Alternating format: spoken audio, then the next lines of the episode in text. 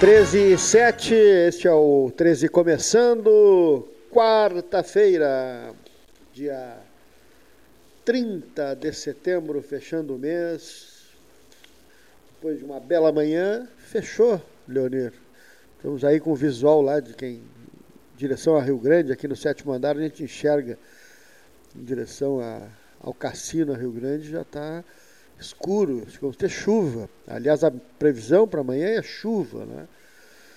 Um 13 que está começando nesta quarta-feira, daqui a pouco tem Brasil, tem Grêmio Esportivo Brasil em campo contra o Confiança, amanhã tem o Pelotas contra o Caxias. Tanto hoje nós vamos até às três. Depois o Esperando o Futebol. Daqui a pouco o Beto Petromir vai comentar. Né? E nós estamos com o suporte da Polvo Internet, a verdadeira fibra ótica. Venha navegar conosco em alta velocidade, planos a partir de R$ 44,90. Aproveite a promoção de instalação grátis no plano de 400 MB e tenha velocidade de cruzeiro. Entre em contato pelo 3199 4000, 3199 4000 Banrisul use o aplicativo digital Banrisul e acesse os principais serviços para gerenciar sua conta. Ontem foi dia de debate nos Estados Unidos, eleição presidencial. Donald Trump e Joe Biden, o jornalista Cássio Furtado, vai nos comentar, vai comentar sobre essa corrida presidencial que já está acontecendo. Aqui também tem corrida prefeitural, uh, o Leonir Bade, mas lá é presidencial. No debate que aconteceu ontem, né? E um nível meio tá, baixo, né? Entre os dois candidatos, os dois principais candidatos. Vamos ouvir o Cássio Furtado começando o programa de hoje. Olá, meu amigo Cleiton Rocha, amigos ouvintes do Pelotas 13 Horas. Aqui é o professor Cássio Furtado e é sempre um prazer vir a esse espaço, a esse microfone, para falar sobre as questões internacionais. E hoje eu venho para falar sobre o debate de ontem à noite, o debate presidencial tão esperado nos Estados Unidos, entre o atual presidente Donald Trump e o seu rival, o oposicionista Joe Biden. Democratas e republicanos, republicanos e democratas, aguardavam essa noite, esperavam justamente discutir as grandes questões dos Estados Unidos e do mundo. A economia, a pandemia, as questões raciais, as questões de justiça, a Suprema Corte. Portanto, era um debate muito esperado pela população nos Estados Unidos e, claro, ao redor do mundo. Mas o que nós vimos foi um show de baixarias e de deselegância. Eu confesso que há anos assisto esses debates e não esperava algo parecido, nem nos Estados Unidos e nem em outro lugar. Nós tivemos um show de horrores ontem à noite, justamente porque Donald Trump, o presidente e candidato à reeleição, não respeita a nada e nem ninguém. Ele não respeitou ao seu rival, Joe Biden, nem ao moderador do debate, muito menos às redes de televisão ou também aos eleitores. Porque ele interrompeu o moderador, interrompeu o outro candidato por mais de 70 vezes. Isso de acordo com as contagens feitas pela imprensa dos Estados Unidos. Não deixava os outros falarem. Se Joe Biden tentava defender um ponto de vista, tentava começar uma argumentação, Donald Trump interrompia. Dizia que Biden era um mentiroso, que Biden não poderia estar falando aquelas coisas a cada ponto.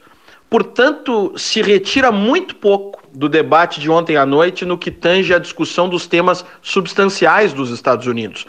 Nós tivemos muito mais trocas de acusações pessoais. Biden, em um determinado momento do debate, chegou a chamar Trump de um palhaço e disse que ele era o pior presidente da história dos Estados Unidos. Portanto, temas raciais, temas de justiça, temas de economia e a pandemia foram discutidos sim. Claro que os candidatos reafirmaram as suas posições, mas foram discutidos em um clima muito tenso, em um clima que não permitiu que Trump e que Biden justamente pudessem expandir os seus pontos de vista, que pudessem discorrer sobre os temas de uma forma mais aprofundada. É lamentável que um país como os Estados Unidos, com uma tradição democrática imensa, nós temos visto um debate como esse de ontem à noite. Esperamos que nos outros dois as regras sejam mais rígidas e que os moderadores saibam manter, manter a ordem em um debate, porque isso é tão necessário para que os candidatos possam explanar, para que eles possam expor os seus pontos de vista e também para que as pessoas consigam entender as ideias dos candidatos. Por hoje era isso, um forte abraço a todos e até a próxima. Obrigado, Cássio. Também concordo, né? As partes que assisti, realmente, né? as agressões verbais, impressionante o que disse o Donald Trump para o Joe Biden. Então aí um pouco o panorama da, da eleição norte-americana com o Cássio Furtado. Vamos falar com o Sérgio Cabral? Sérgio Cabral na ponta da linha. Sérgio Cabral. Boa tarde, Cleiton Rocha. Boa tarde, Paulo Gastal Neto, amigos do 13 Horas. E setembro se indo embora, novembro, outubro melhor e novembro chegando, que são dois meses interessantes para quem faz política, para quem acompanha o mundo político da cidade, da região. E sem dúvida nenhuma a gente sabe que neste momento também passam aí é, pelos microfones, pela história é, de conhecimento da população, é, para que possam aqueles que estão buscando tanto espaço no legislativo como também no executivo, e são vários, né? Quase 500 candidatos a vereador, 481 parece que são hoje. Uh, tem que acompanhar agora o, o, processo de agora em diante. E 11 candidatos à Prefeitura Municipal de Pelotas. Bom, vamos acompanhar nessa história aí do, do, do, vagão do 13 e tudo aquilo que a gente tem acompanhado ao longo dos anos, quem serão os habilitados para o mundo político nos próximos quatro anos. É tudo muito rápido. Quando a gente menos vê, já passou. Uh, o que não passa é a pandemia, né? as dificuldades. Pessoas que nem saem de casa há muito tempo vão ter que sair para votar, alguns, talvez outros não. Mas, claro que os cuidados deverão ser os mesmos. Uh, para muitos estados, para muitos países, a pandemia voltando, o Covid voltando, enquanto outros estão solucionando, embora não aconteça ainda a história uh, real da vacina. Então, o mundo político está voltado a isso. Eleições. Vereadores, prefeitura, vice-prefeito, uh, divergências de ideias. Espero que seja uma política tranquila, lisa, idônea, com resiliência humana. Se todos que vão cuidar da política cuidarem do esporte, do, do esporte, do esporte, do, das benfeitorias da cidade, das coisas boas e necessárias que precisamos, ótimo, muito bem. Bem intencionados são aqueles que cuidam de si e dos outros. E com certeza deverão colocar em prática isso agora. Muito bom ter os seus candidatos, eu já tenho. Muito bom fazer as suas opções de história de vida que possam também cuidar da vida dos outros. É mais ou menos por aí. Né? Alguns candidatos até que a gente gostaria, seguido o Cleito uh, cita nomes, que gostaria de ver no mundo político, que seriam bons candidatos de fato. O conhecimento, o relacionamento nos traz isso, né? confiança, a segurança de poder falar nisso. Mas agora até isso, temos que ter muito cuidado a partir de agora, porque o mundo é outro. Os cuidados são outros, a lei é outra, e claro que do mundo político atual, vamos acompanhar quem vai e quem quer de fato trabalhar para se eleger e buscar o melhor para a cidade. Enquanto o futebol retoma a sua vida, os restaurantes, os bares, uh, enquanto a escola não volta a educar, aos poucos está voltando com muita dificuldade, que não consegue sequer passar a todos em geral, porque é difícil, as redes sociais não atingem a todos.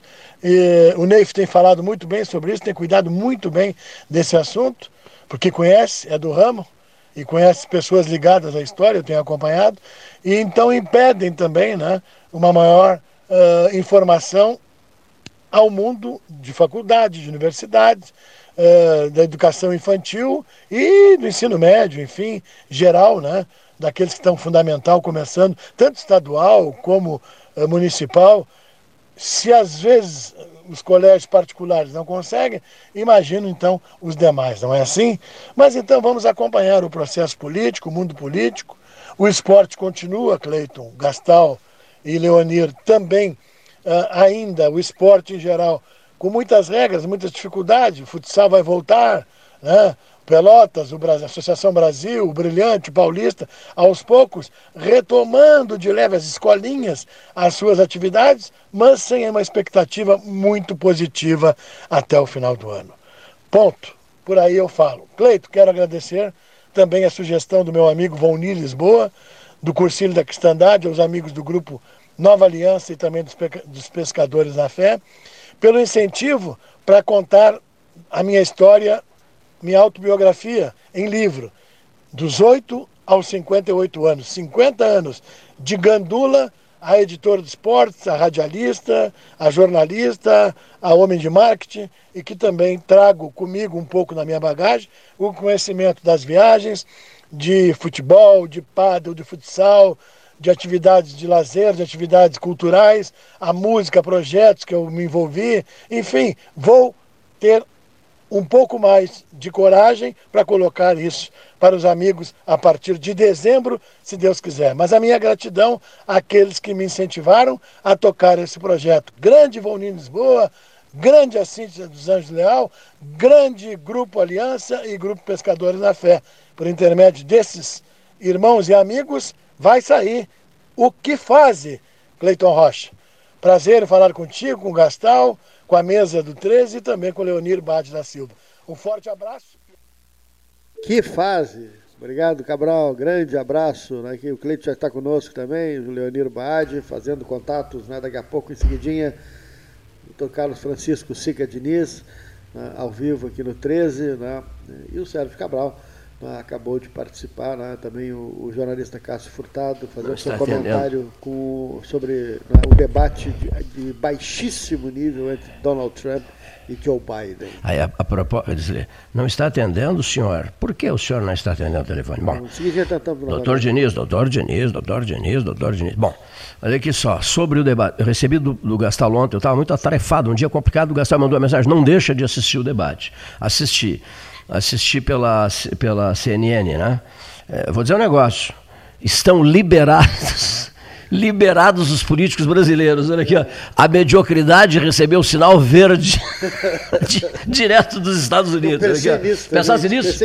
A mediocridade liberou geral. Vamos ver o debate para ver como Isso. vai fazer um comparativo com o nível comparativo. daqui, então, né? então, vai começar. Os daqui que eu digo, não, estou me referindo ao Brasil. Brasil. A República Federativa. Muito bem liberou geral. Olha aqui, a mediocridade pode deitar e rolar em qualquer lugar, concorrendo a qualquer coisa, dizendo qualquer besteira, porque depois do baixíssimo nível do pega entre Biden e Trump ontem, vou dizer um negócio.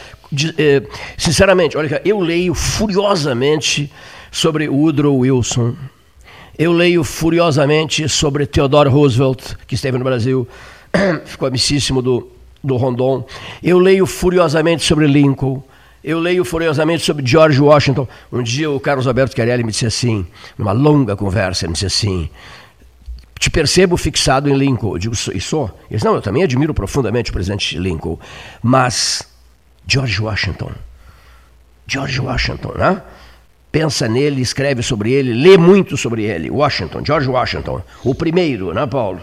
Bom, eu leio furiosamente sobre altos vultos da política norte-americana em todos os tempos, dirigentes admiráveis nos Estados Unidos. O Woodrow Wilson, um dia eu vou falar sobre o Woodrow Wilson aqui, que eu acho uma figura fantástica e pouco, pouco, pouco lembrada. Bom, então eu assisti um debate ontem, que é uma viagem do nada para lugar nenhum, um debate marcado pelas grosserias, pela fúria, fúria, alô pelotenses e gaúchos. E agressão pessoal. Agressões né? de, de, ordem pessoal. Alô pelotenses e gaúchos, está li, tá liberado, hein? Podem deitar e rolar o que vale. Estamos, não quero dizer com isso que os senhores é, é, serão capazes de propiciar a nós espetáculos tão tristes. Não, não quero dizer isso. Até assista a TV Câmara local. Então, olha aqui, ó.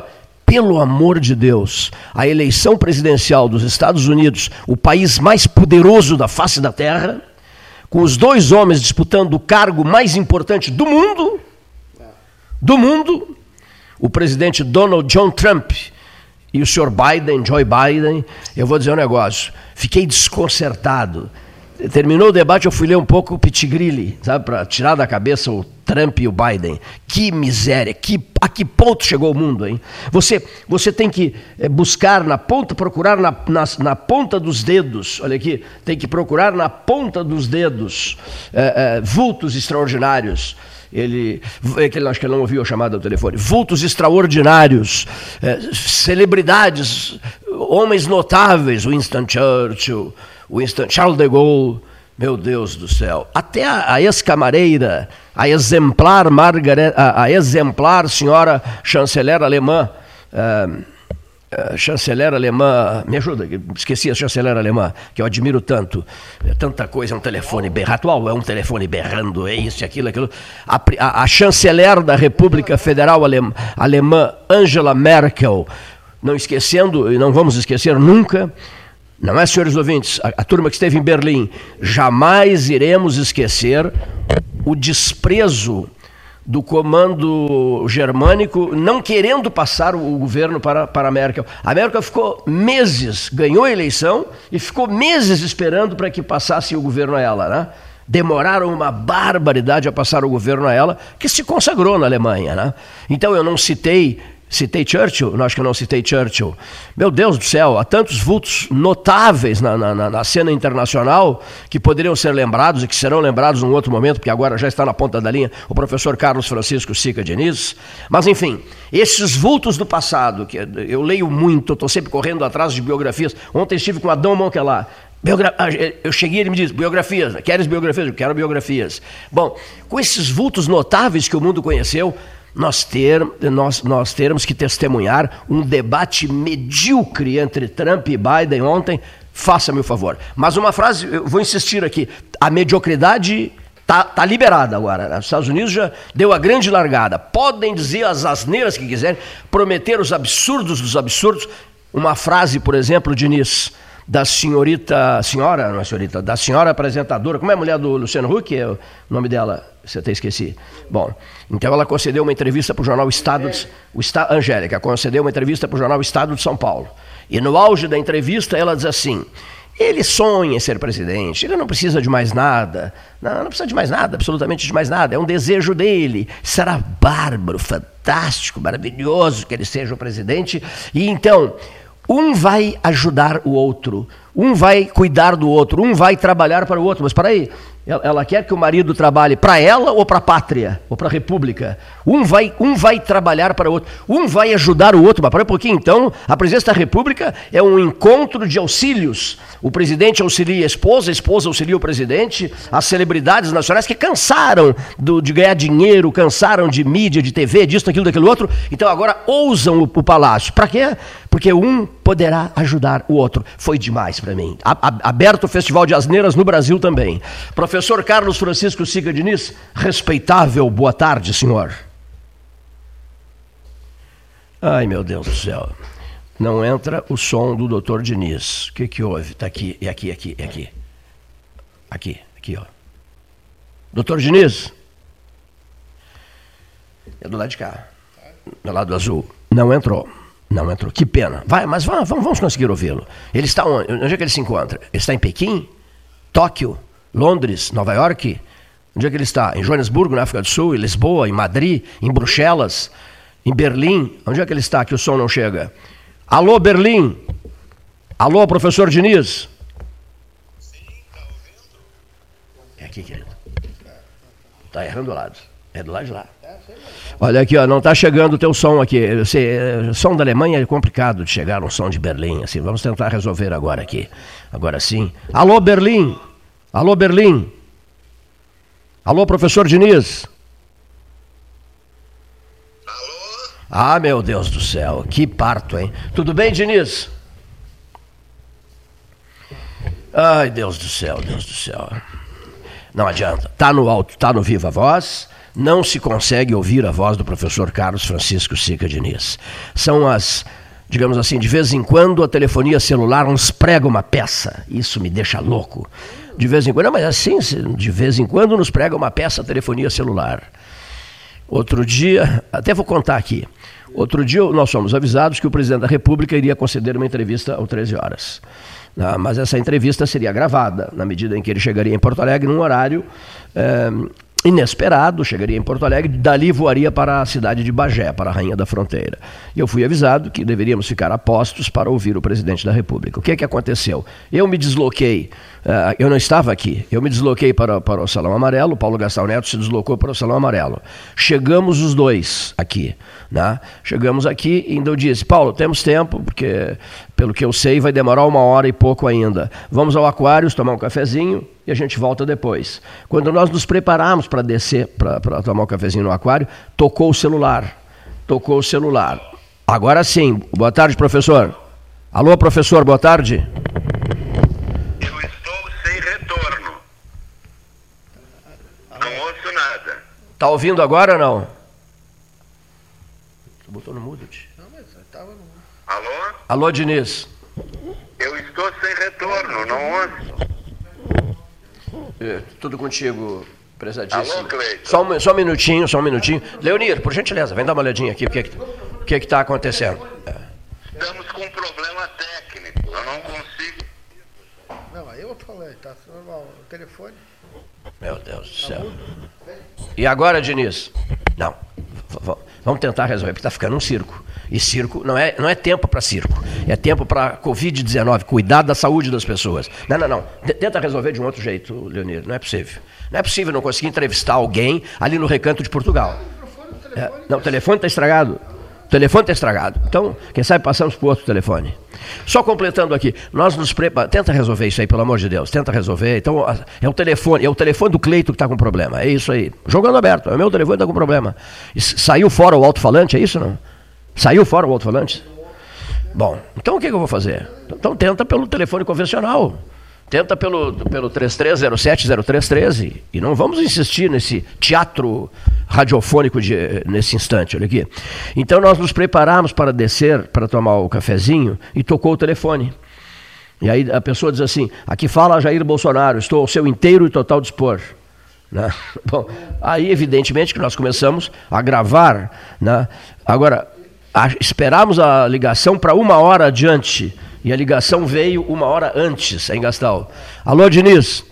Oi, está ouvindo agora? Agora estou ouvindo, senhor. Ah, muito bem. O erro foi. telefone do Paulo Gastal, conseguimos contato, então. O erro foi do senhor Cleiton. O telefone dele ficou com alto-falante anulado. É isso não? Está anulado o alto-falante? É, deve ter sido, né? Foi isso mesmo. Bom, prezado amigo, eu, eu, não, eu peço, eu peço. Se o meu celular comportou-se mal, e ele é responsabilidade minha, tá? ele não foi, é, não foi devidamente educado para, para ações radiofônicas, o responsável sou eu, quem se desculpa sou eu, cavalheiro. Vossa Excelência manifesta-se de sua residência com os olhos postos no, no, no, no canal, no, arroio, né? posto no rio, com medo, com medo de temporais, com medo de muita chuva, de raios e trovões. É isso não? Sábado não foi fácil aqui à noite. Teve um tufão aqui nessa região. Ventos, velocidade dos ventos.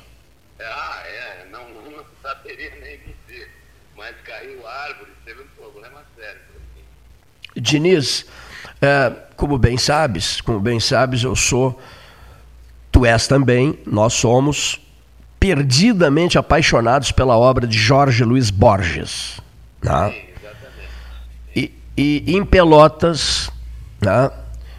é, GG, GGS, estado de GGS, em Pelotas, estado de GGS, a gente mora no estado de GGS, nós somos, nós somos perdidamente apaixonados pela obra de João Simões Lopes Neto. Tanto, tanto, mas tanto, que eu mergulhei de cabeça nos 200 anos de Pelotas em defesa do, do Aeroporto Internacional João Simões Lopes Neto. A Lei 13.113, depois da iniciativa do 13, registra o, o, o, o, o decreto que cria o Aeroporto Internacional João Simões Lopes Neto. Não sei se tu sabias disso. 13. Claro, eu tive presente Sim. na cerimônia e tudo Não, mais. isso tudo eu sei. Não, estou dizendo o número. O número 13. O número eu não me é, lembrava. decreto 13.113. Depois do. Depois das longas conversas feitas no 13. Né? E João Simões Lopes Neto é a pauta, é, é- é a figura-chave, a figura central do teu livro, envolvendo Gastal, que está aqui ao nosso lado, pessoas que conviveram com ele, que conheceram ele. Tanto que essa é a capa, esse é o título de capa do livro, né? Sim. É, Eu vou explicar assim rapidamente. O, o a ideia desse livro é que eu organizei, fiz a introdução, notas, no final um texto biográfico, etc.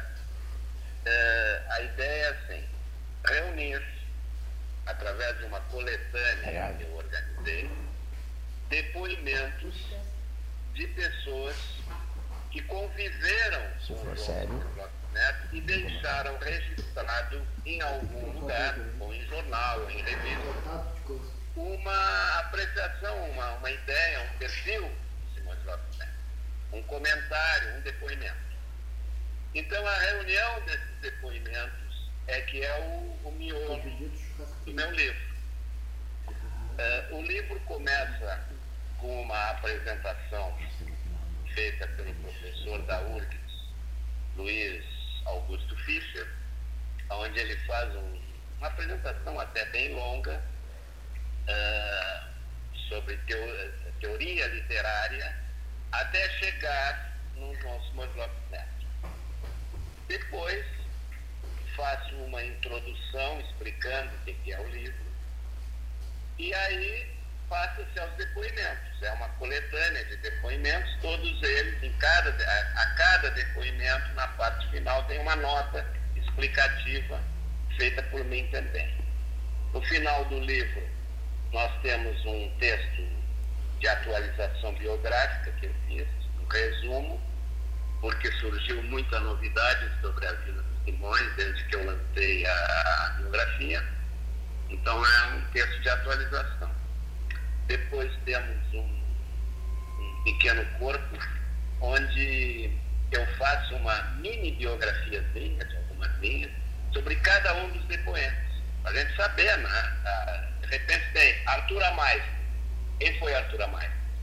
Então aí eu explico quem era ele, o que ele fez, quando nasceu, quando morreu, etc.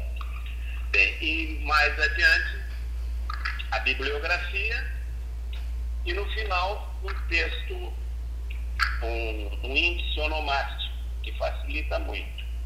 Acho que é um livro assim iterativo, você pode começar a ler que quiser, da frente para trás, trás para frente, do meio para trás, do meio para frente. Enfim, abre uma folha e se interessar, Eu gostei tanto, eu gostei tanto desse título. Eu conheci João Simões Lopes Neto. Que maravilha de título. Olha, meus cumprimentos pelo título. Eu conheci João Simões Lopes Neto. Quantos tiveram essa oportunidade de ouro, né, de conhecê-lo, de conviver com ele, enfim, de fazer. Aqui. Por favor, por favor. abrir aqui o livro em algum ponto. Por exemplo, Recordações de Francisco de Paula Alves da Fonseca. Professor Paulo Alves. Quem foi? O grande professor Paula Alves. Muitos, muitos foram alunos dele no Colégio Pelotense. Eu recebi aulas particulares do professor Paula Alves quando estava me preparando para o vestibular da Faculdade de Direito.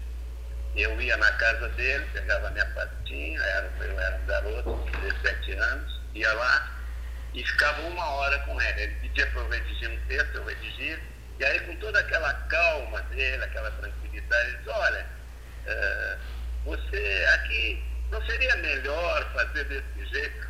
Olha, tinha uma delicadeza, um homem de fino trato, um sujeito espetacular. Pois o professor Paulo Alves, claro, não poderia deixar de figurar no livro, conheceu Simões Lopes Neto como redator na opinião pública. O Simões, isso já no final da vida do Simões, estávamos já em 1916.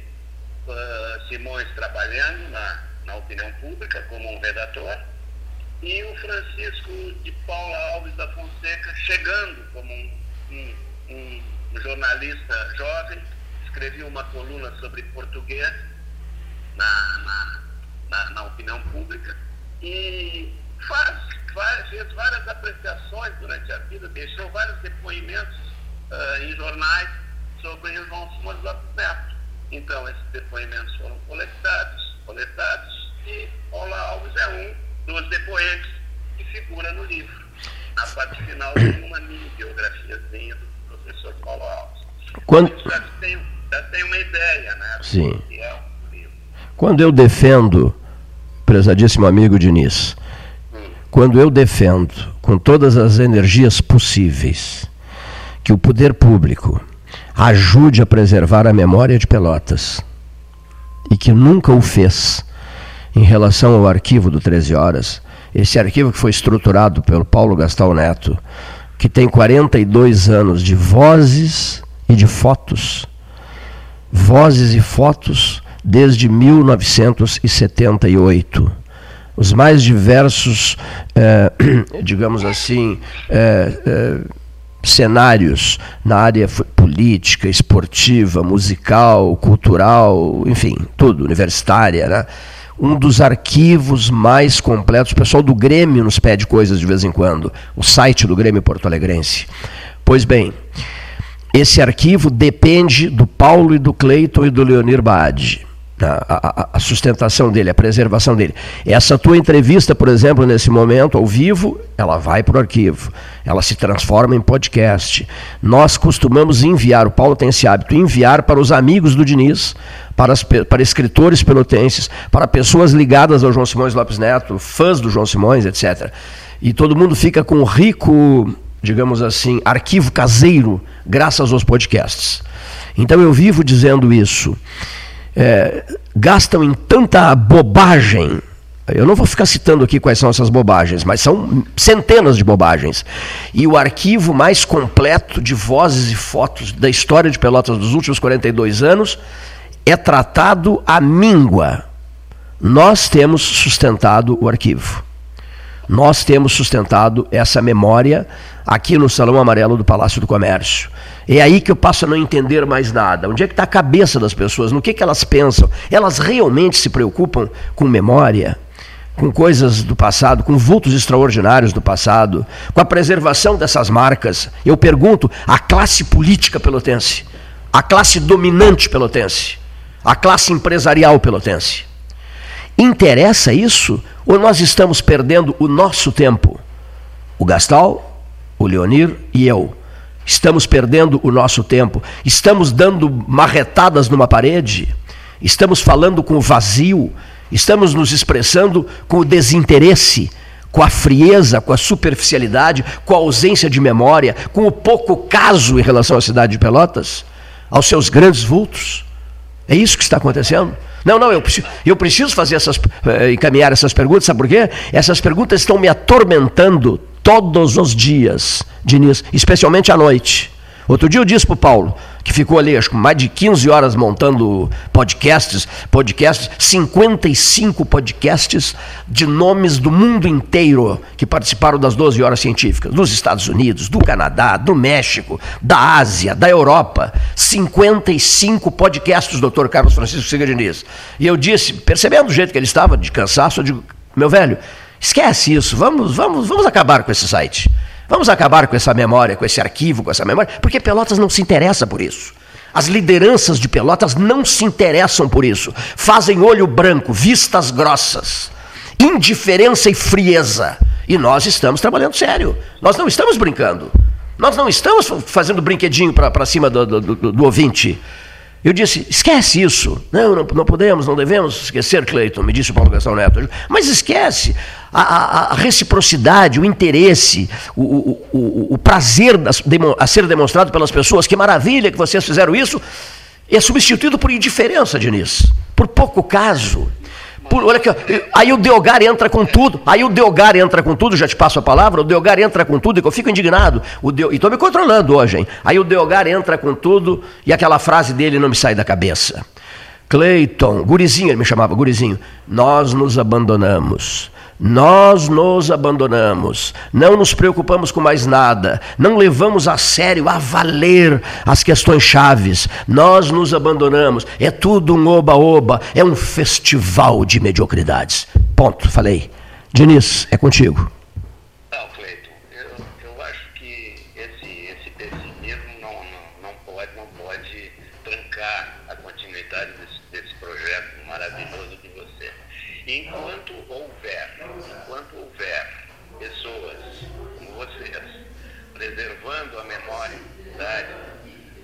através de um programa tão importante como esse que vocês montaram, é evidente que a memória não vai se apagar. É, é um fluxo. Durante um certo período, as pessoas se interessam. Depois, isso cai. Depois levanta de novo. Vai chegar num momento em que isso vai ser efetivamente prestigiado. Eu não tenho dúvida disso. O que não se pode é parar de fazer as coisas. Não se pode parar, jamais lutando contra tudo e contra todos, como vocês vêm fazendo. Esse é o meu, que eu penso sobre isso. Parar jamais. É isso. Parar jamais. A memória de Pelotas tem sido preservada ao longo do tempo, com altos e baixos, mas temos vários exemplos, além desse de você. O caso da restauração da biblioteca pública, é uma preservação importantíssima da memória de Pelotas, os prédios inventariados, uma, uma, uma, uma iniciativa do poder público, que vem sendo obedecida criteriosamente. Enfim, claro que há lacunas nisso, há coisas, há desleis, há coisas mal, mal, encaminhadas, mas no final a, a preservação vai sobreviver. Tenho absoluta certeza Alô? Play. Fugiste? Desculpa, desculpa, desculpa. Um pequeno, de novo, um pequeno corte, mas isso. Não, já... Isso será vencido. Olha aqui só. O, o, meu o meu desabafo é síntese das minhas incomodações, guardadas, mentalizadas. No período eleitoral, Diniz, ferve o corredor fica superlotado no período eleitoral. Todo, todo mundo, não, mas todo mundo apaixonado pelo 13 horas. Não, mas não, aqui, todo mundo apaixonado pelo 13 horas. Tens aquela aqui, Diniz, tens aquela gravação, por acaso, na qual o Pedro Simão me elogiou. Tens aquela gravação na qual o senador não sei quem me elogiou. Por favor, me consegue, por favor, me consegue essa fita? A gente tem. A gente tem, mas a, é, a gente está bancando esse, esse trabalho todo. Agora ele só se lembra de Santa Bárbara quando troveja. O que, que é isso? Mas que molecagem política comigo é essa?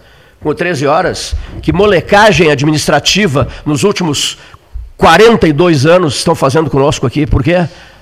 Nós vamos, daqui a pouco, nós vamos levar a sério o que estamos anunciando aqui, indignados. Mas olha que não é momento para indignação, e sim para elogios. O teu livro pela apresentação do teu livro, postei nas redes sociais, o Gastal postou no site do 13 Horas, eu postei no Facebook, enfim, toda parte de redes sociais com as quais a gente convive e contacta, é, para promover da melhor maneira possível essa tua obra.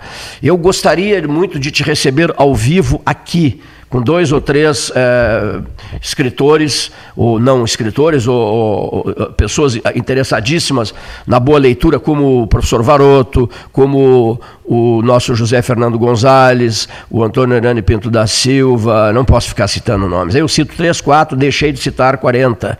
Não posso ficar citando nomes. Até me perdoem por isso. Né? É os primeiros nomes que me lembrei assim que te admiram uma barbaridade. Por exemplo, um sujeito que te admirava uma barbaridade. Irmão teu e irmão meu. Inesquecível para sempre. Né? Ele fez um voo e se esqueceu de voltar, Diniz. Delgar. Ah, eu cada vez que eu falo no Delgar, é. me emociono. Eu também. Um grande amigo que eu tinha, senti muito a morte do Delgar, uma pessoa que reunia todos os requisitos, os atributos que caracterizam um ser humano exemplar. Isso é muito raro hoje. Tem pessoas que salientam em determinado ponto da sua, da sua personalidade, isso fica muito, uh, muito visível, mas em outros não tanto. Mas o Delgar era dessas raras, desses raros seres humanos, assim como o Simões Lopes Neto, e isso está retratado nesse meu livrinho, uh, o Delgar era dessas pessoas que reunia seu caráter todas as coisas boas. Por exemplo, um dia o velho resolveu vestir-se de mendigo. E na condição de mendigo, perambulou pela cidade e percebeu a frieza das pessoas, a indiferença, a deselegância, a grosseria e a maldade das pessoas, que desprezavam aquele pobre mendigo. Esquecendo-se que, é evidente que não sabiam, ali estava um dos mais consagrados jornalistas da história gaúcha. Então, esse mendigo foi para o albergue e foi muito bem tratado entre iguais lá no albergue. E foi pensando nisso no Delgar Mendigo, na reportagem extraordinária feita no passado, que eu me motivei a trabalhar pelo albergue noturno pelotense. E o povo de Pelotas, depois de ações maravilhosas de empresários e a boa vontade da cidade inteira, reergueu. Eu fui apenas o porta-voz. Eu vivo dizendo isso para o pessoal lá do albergue. Eu fui apenas o porta-voz, nada mais do que o porta-voz. E o povo de Pelotas e os empresários de Pelotas, perdão, reergueram o albergue noturno pelotense. E por trás disso tudo esteve, nada mais, nada menos, Carlos Francisco Siga Diniz, do que Delgar Soares. O mesmo Delgar Soares, que, ao receber uma visita minha na Sociedade Portuguesa de Beneficência, me disse, Gurizinho, hoje é segunda-feira, Quinta eu estarei de volta ao 13. Vais ficar bastante tempo aqui comigo hoje? Eu digo, não posso. Eu às 5 horas eu tenho que sair daqui para o lançamento do livro do Diniz, nosso querido Diniz. E ele disse assim: então eu te libero. Se é, se é para o lançamento do livro do Diniz, eu te libero e tu me representas lá no lançamento do livro na Universidade Católica de Pelotas. E assim foi feito. Só que aquela frase dele, Quinta-feira, gurizinho, eu estarei de volta ao 13. Eu guardo aquela frase até hoje. Porque, na verdade, antes de voltar para o 13, na quinta-feira anunciada, ele levantou voo. E não voltou mais. E não voltou mais. Ele fez o seu voo livre, que era o título da sua, da sua crônica ao microfone da, rádio, da antiga Rádio Alfa.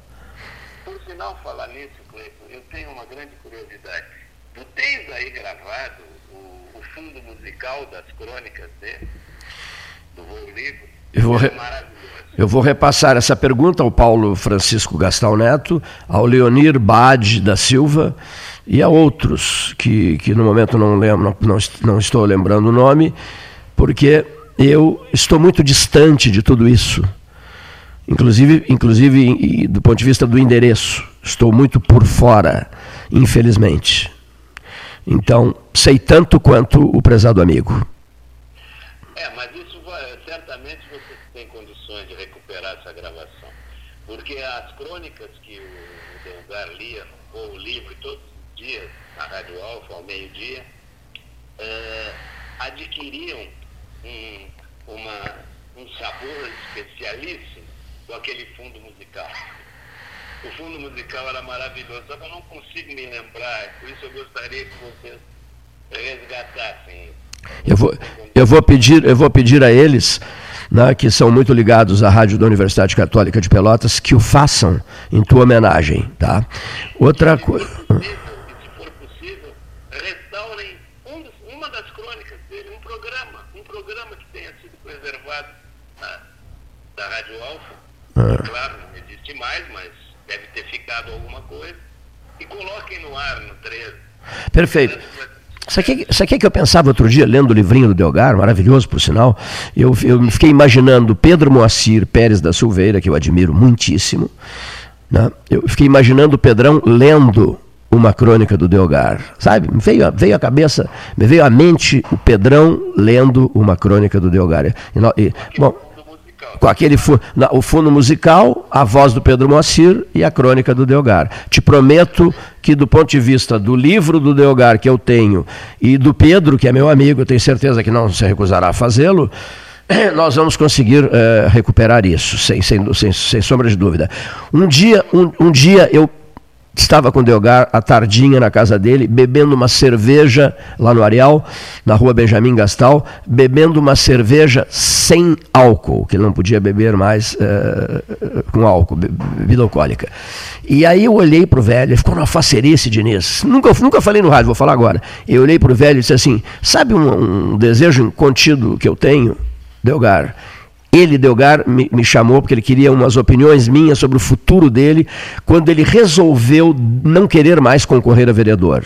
Quando ele resolveu cair fora, não queria mais saber de política partidária, nem de cargo, nem de, de processo eleitoral para chegar à Câmara, etc. Então ele queria me ouvir e nós sempre fomos grandes amigos. Aí eu disse assim, velho, eu tenho uma vontade que dificilmente será atendida. Qual seria? Qual seria, Cleiton? Eu digo, te ver na TV no lugar do marido da Fernanda Montenegro.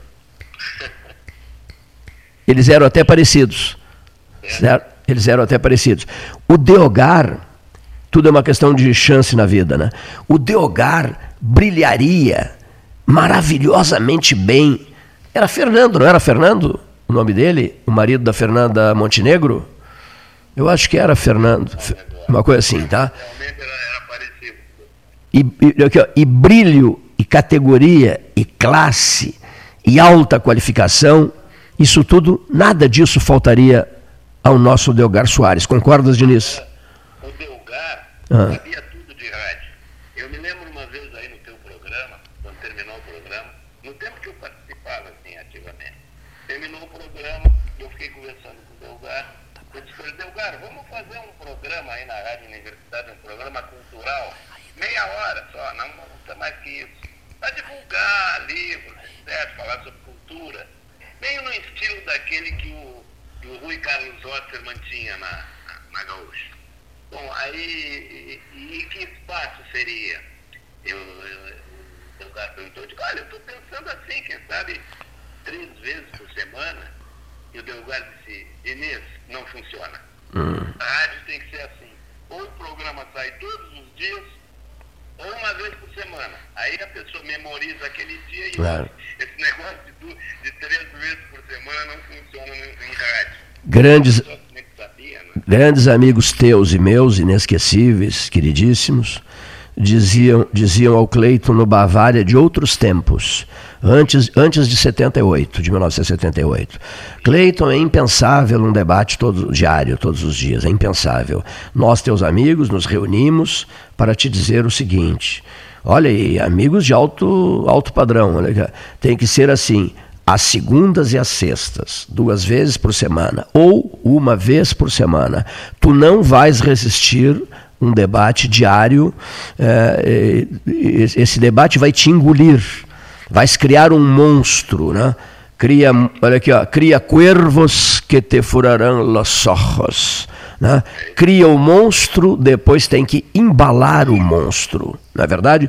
Então, desiste dessa ideia. Olha, nesse grupo estavam Mozart Vitor Rossumano, Clair Lobo Rochefort, Gilberto Amaral Isaacson, eh, Frederico Carlos Lang Filho, José Inácio de Lima Teixeira, Francisco José Passos, querido Passinhos, meu Deus, uh, todos se reuniram, me convidaram para jantar no Bavária para que eu desistisse do projeto 13 horas todos os dias.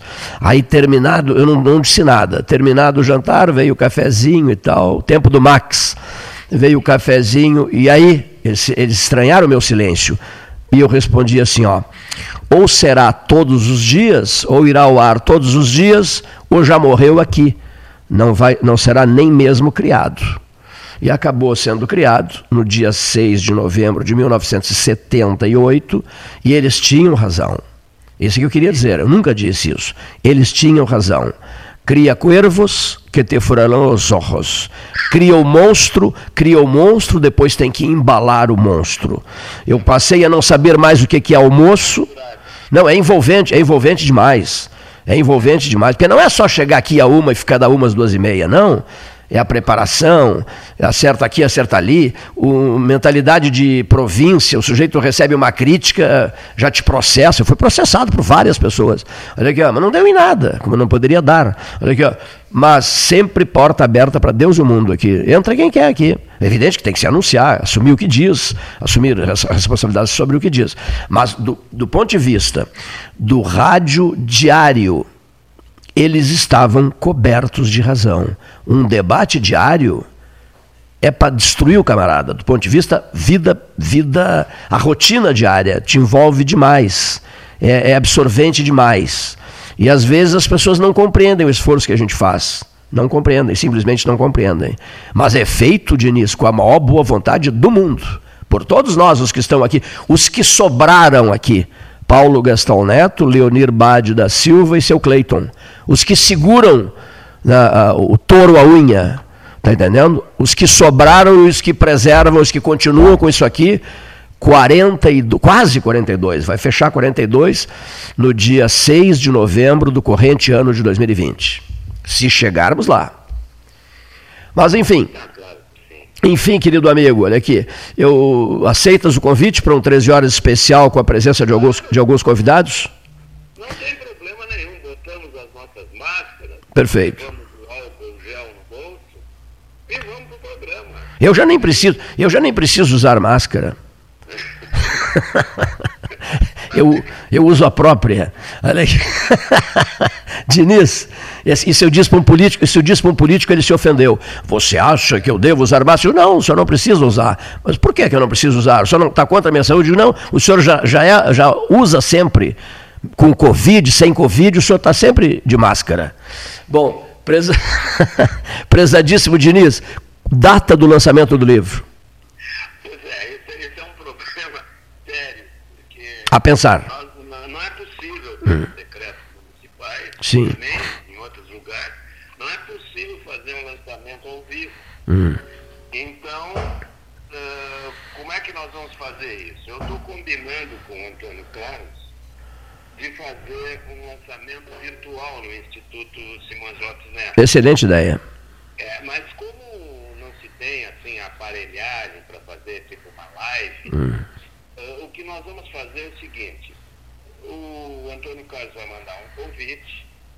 No convite vai dizer o horário, hum. o dia, o horário, uh, faz referência ao, ao, livro que vai ser lançado, e as pessoas que estiverem interessadas depositam o, valor Sim. do livro no, no, na conta do Instituto, e o Instituto faz chegar às mãos dessa pessoa, devidamente autografado, o livro que ele comprou. Essa é a ideia. Essa é a ideia. Eu tenho outra ideia também. reunir escritores e amigos teus e fazermos um 13 horas especial em cima do lançamento do livro. Também podemos fazer. Agora, uh, o, o, que mais que está se fazendo? Bom, eu, uh, a editora fez para mim um, uma conta no YouTube, colocou o, o, o clipe do, uhum. promocional do livro no YouTube. E quem, tem, quem, quer ter acesso a isso, basta entrar no YouTube com o título do livro, Eu Conheci o Nosso Neto, ali está o link, o, o, o clipe, e nesse clipe consta os locais onde esse livro estará à venda. Em Pelotas será na livraria do Monquelar, em Porto Alegre no Martins Livreiro e no Rio de Janeiro no site da editora. É o que podemos fazer, fora o lançamento que será feito aqui no Instituto Simões Lopes Neto. Como se trata de uma tiragem relativamente pequena, né? são 200 exemplares, e mais 15 uh, eh, especiais para, para colecionadores uh, devidamente numerados e assinados. Essa, essa será a tiragem. É claro que outros especiais já estão reservados para ti. Muitíssimo obrigado, querido. Olha aqui, ó. Então fica, fica definido assim: o senhor escolha a data, escolha os seus convidados, nós convidaremos os, essas pessoas, reuniremos ao vivo aqui, todo mundo com a sua máscara, evidentemente, janelas abertas, portas, janelas e portas abertas, e faremos aqui uh, o lançamento solene do teu livro via rádio. Né? E, evidentemente, que com, re, com repercussões fortes nas redes sociais, no site 13 Horas e nas redes sociais. Bom, eu só posso agradecer isso, essa demonstração de amizade que tu tens, valorizando esse, esse meu trabalho. Com imenso, com imenso prazer faremos isso. Aos amigos, os sinais de afeto necessários, sempre. Agradeço a Vossa Excelência Nobre Parlamentar. Eu gosto muito de dizer isso. Né? Abraço no coração. Um abraço, obrigado. Um abraço a todos vocês, a todos os ouvintes. Até breve. Até breve, querido Diniz. O intervalo comercial da mesa 13H. Gostou, né, Paulinho?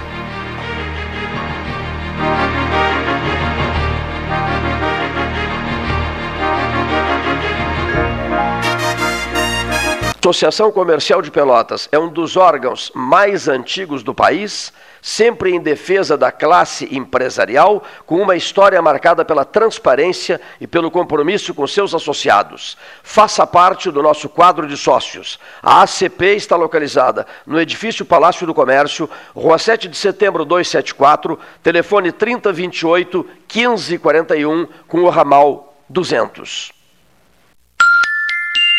14 horas e 2 minutos. A SPO ampliou e inovou. Há 40 anos prestando serviços em arquitetura e construção. Agora também é consultoria imobiliária especializada.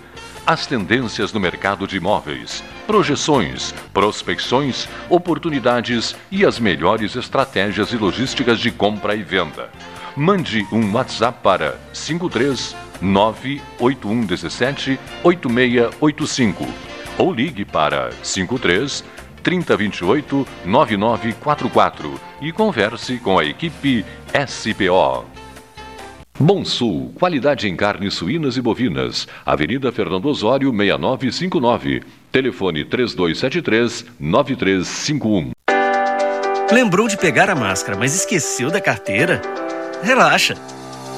Chegou a Banrifest, a nova pulseira de pagamento contactless dos cartões de crédito Banrisul. Na hora de pagar é só aproximar sua Banrifest da maquininha. Não precisa nem encostar. Ah, ela é a prova d'água, para você usar até na hora de lavar as mãos. Combine seu novo jeito de pagar. Vista sua Banrifest. Peça já a sua no app Banrisul Digital. Suba no caixote do Café Aquário para debater a duplicação da BR-116. A Ecosul está no ranking das cinco concessionárias com melhor índice de desempenho ambiental do país. A boa notícia chega junto com a data que celebra o Dia Mundial do Meio Ambiente. Com essa avaliação, a ANTT quer estimular as boas práticas socioambientais. Temos orgulho dos nossos programas de redução do consumo de água, energia limpa, produção de mudas nativas, separação de resíduos, frota sustentável, entre tantas outras ações do nosso cotidiano. Somos Eco. Somos Ecosul. Genovese Vinhos, Delicateces, produtos de marca, a qualidade de sempre. Ligue 3225 7775, Doutor Amarante 526. Visite a sua Genovese Vinhos. Desafios nos fazem crescer. Neste momento de muitas transformações, a Life Sleep Comfort está evoluindo. Agora, a capital gaúcha ganhou uma loja Life. Chegamos em Porto Alegre na Avenida Ipiranga 7624, mas seguimos aqui em Pelotas e Rio Grande, com orgulho de nossa região e nossas raízes, acreditando no potencial da Zona Sul e agradecendo sempre. Life Sleep Comfort, a maior rede multimarcas de colchões do estado. Ferragem Sanches, Barros Cassal 16, Arial. Fone 3228 4188. De segunda a sábado, das 8 às 12 e das 13h30 às 18h30. Material hidráulico, material elétrico, tintas, vernizes, tinners, máquinas serra mármore, furadeiras, cimento cola e ferragem em geral. Ferragem Sanches, Barros Cassal 16, Arial. Ótica Cristal. Crediário, cartão ou cheque, a vitrine do calçadão da Andrade Neves. Panemio, alimentos saudáveis e conveniências. Osório, esquina Rafael Pinto Bandeira. Teleentrega 3225-2577. Agora, além dos alertas meteorológicos enviados por SMS pela Defesa Civil, você também pode receber informações sobre a Covid-19. Para se cadastrar, envie um SMS com o número do seu CEP para 40199. Você pode cadastrar quantos CEPs quiser e quem já recebe as mensagens da Defesa Civil não precisa se cadastrar de novo. Governo do Estado do Rio Grande do Sul. Novas façanhas.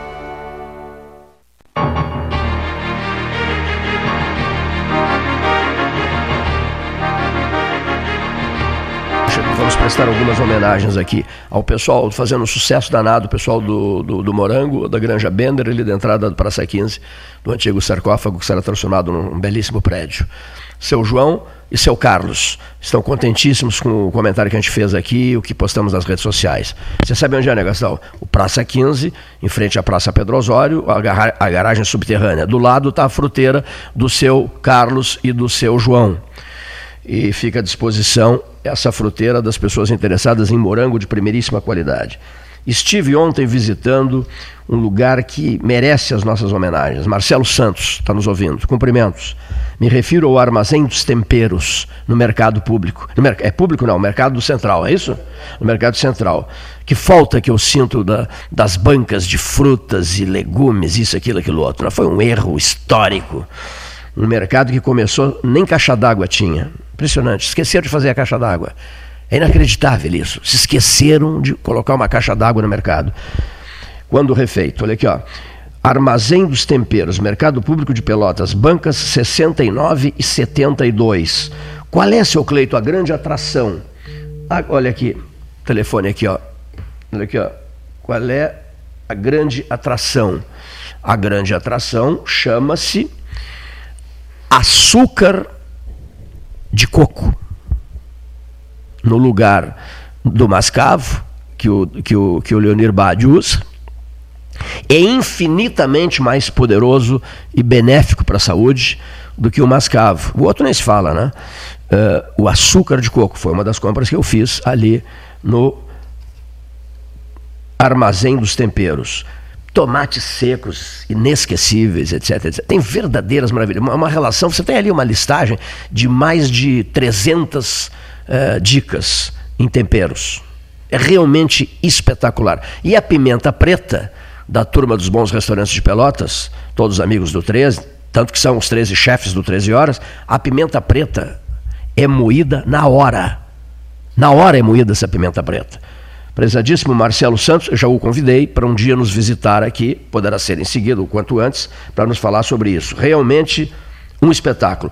E, e quero cumprimentar um senhor que respeito muito, conversamos muito um dia desses, que é o Irineu. O Irineu também leva a sério aquela frase. Serritense que se preza, é brincadeira, é uma brincadeira que, gente, que o Irineu faz e que eu também faço. Quando quer ir ao outro lado, a Olimpo, a Pedro Osório, ele tem que levar um cronômetro e cronometrar o tempo que fica em Pedro Osório, em Olimpo, o antigo Ivo Ribeiro, depois volta para a base, para a origem, volta para o Cerrito e lá presta contas num livro de, de registros quantos minutos ficou fora do território, quantos minutos ficou fora do município. Né? O Irineu pensa assim, eu também penso assim, de brincadeira. Ele é a oficina de funilaria, tradição e qualidade em funilaria da rua Dom Pedro II, com esquina Barão de Santa Tecla. Calhas, exaustores eólicos, coifas, condutores, rufos, algerosas. Né? Eu me refiro ao prezadíssimo serritense que faz um sucesso danado com a sua empresa em funilaria aqui em Pelotas, o meu prezadíssimo amigo Irineu. A ele, a nossa saudação. E na ponta da linha, senhor Gastal, senhor Leonir, como é que o diz o professor Antônio Hernani Pinto da Silva? Leonir Baade, esqueceu do Fittipaldi, hein? É Leonir, Leonir Baade Fittipaldi da Silva. Ricardo de Campos Nogueira. Eu acho que conheço. Porto Alegre.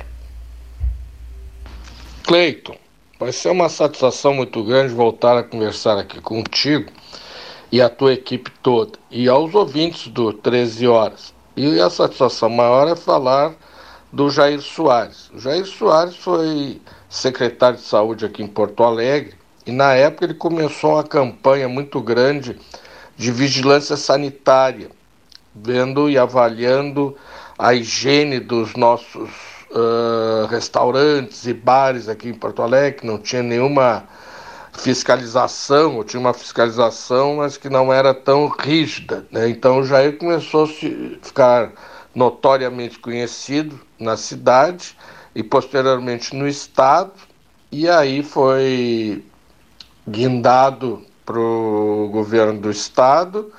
Anteriormente cumpriu missões também a nível de Secretaria de Saúde do Estado. Acho que foi com, com o Simval Guazelli, no governo do Simval Guazelli anteriormente. E posteriormente chegou até o Ministério da Saúde. Mas o mais importante foi a equipe que ele levou para o Ministério da Saúde. Então ele levou o Valdir Arco Verde, e o Valdir Arco Verde, apesar de piauiense e formado em medicina no Paraná, ele veio para o Rio Grande do Sul para se especializar em saúde pública. E aqui no Rio Grande do Sul nós temos uma escola de saúde pública na área do, do sanitarismo muito forte e que orientou o Brasil inteiro no rumo da saúde pública, uma visão de saúde coletiva.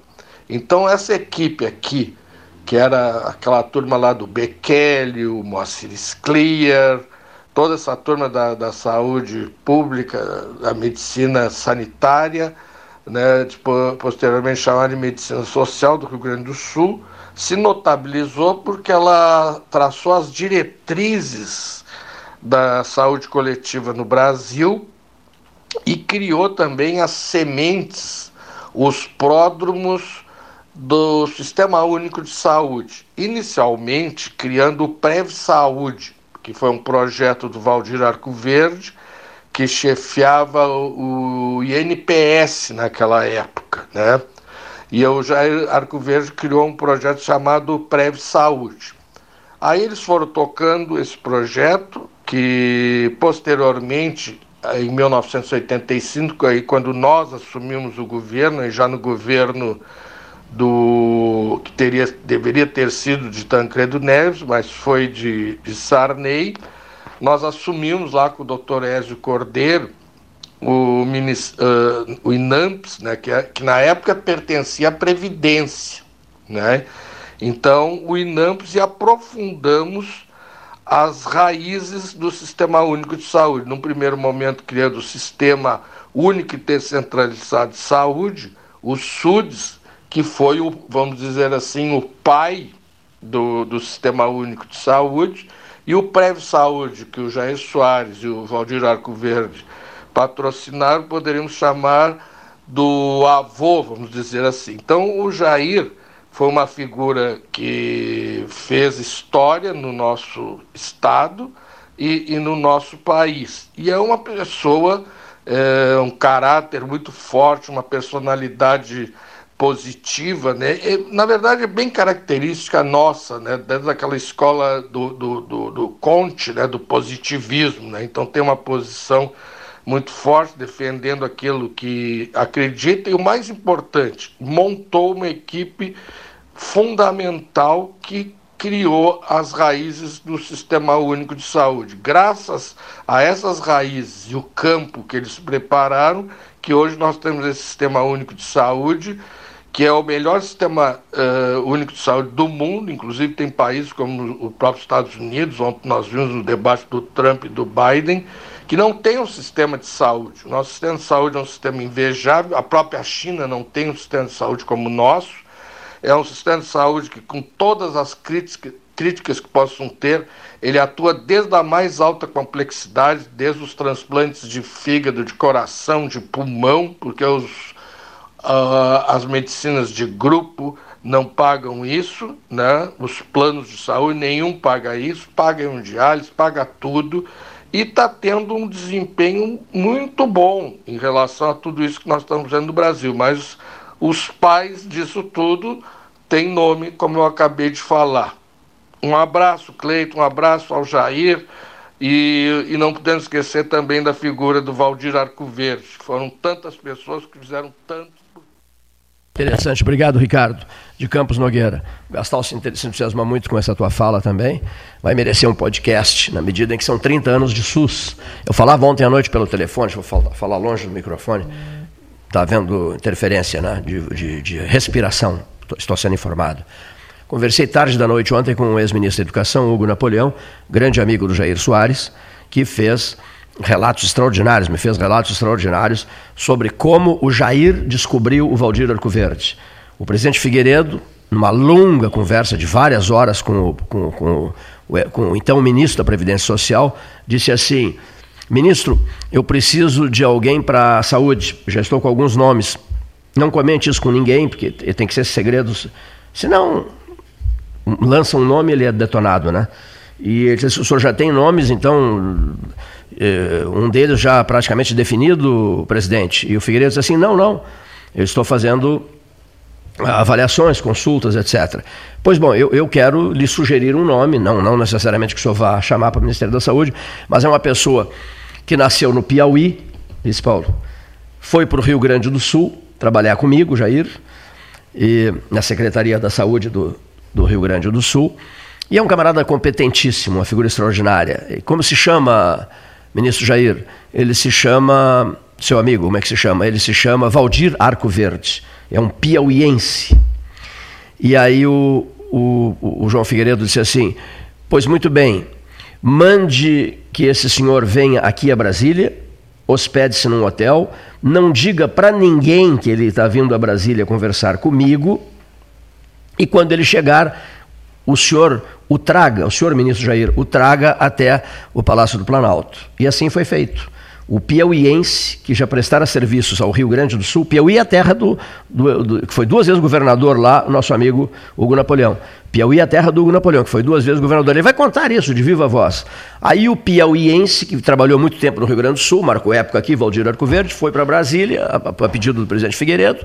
O Jair Soares o levou ao presidente Figueiredo e dali saiu ministro de Estado da Saúde. Ou seja, quem escolheu Valdir Arcoverde ministro da Saúde foi nada mais, nada menos do que Jair Soares. E quem sabe de tudo isso, detalhes e minúcias de detalhes, é o doutor Milton Moraes. O Jair ontem me disse, Cleiton, eu tenho um grande amigo em Pelotas, o doutor Milton Martins Moraes. Né? Ele, ele, será que ele ouve algumas dessas falas minhas? Eu digo acho que ouve, porque o filho dele, o Bosch, o Milton Moraes, nos ouve em Santa Vitória do Palmar e, por certo, repassa ao, ao pai dele, o doutor Milton Moraes. Não, o Milton foi um homem importante no meu período de Brasília, como ministro de Estado.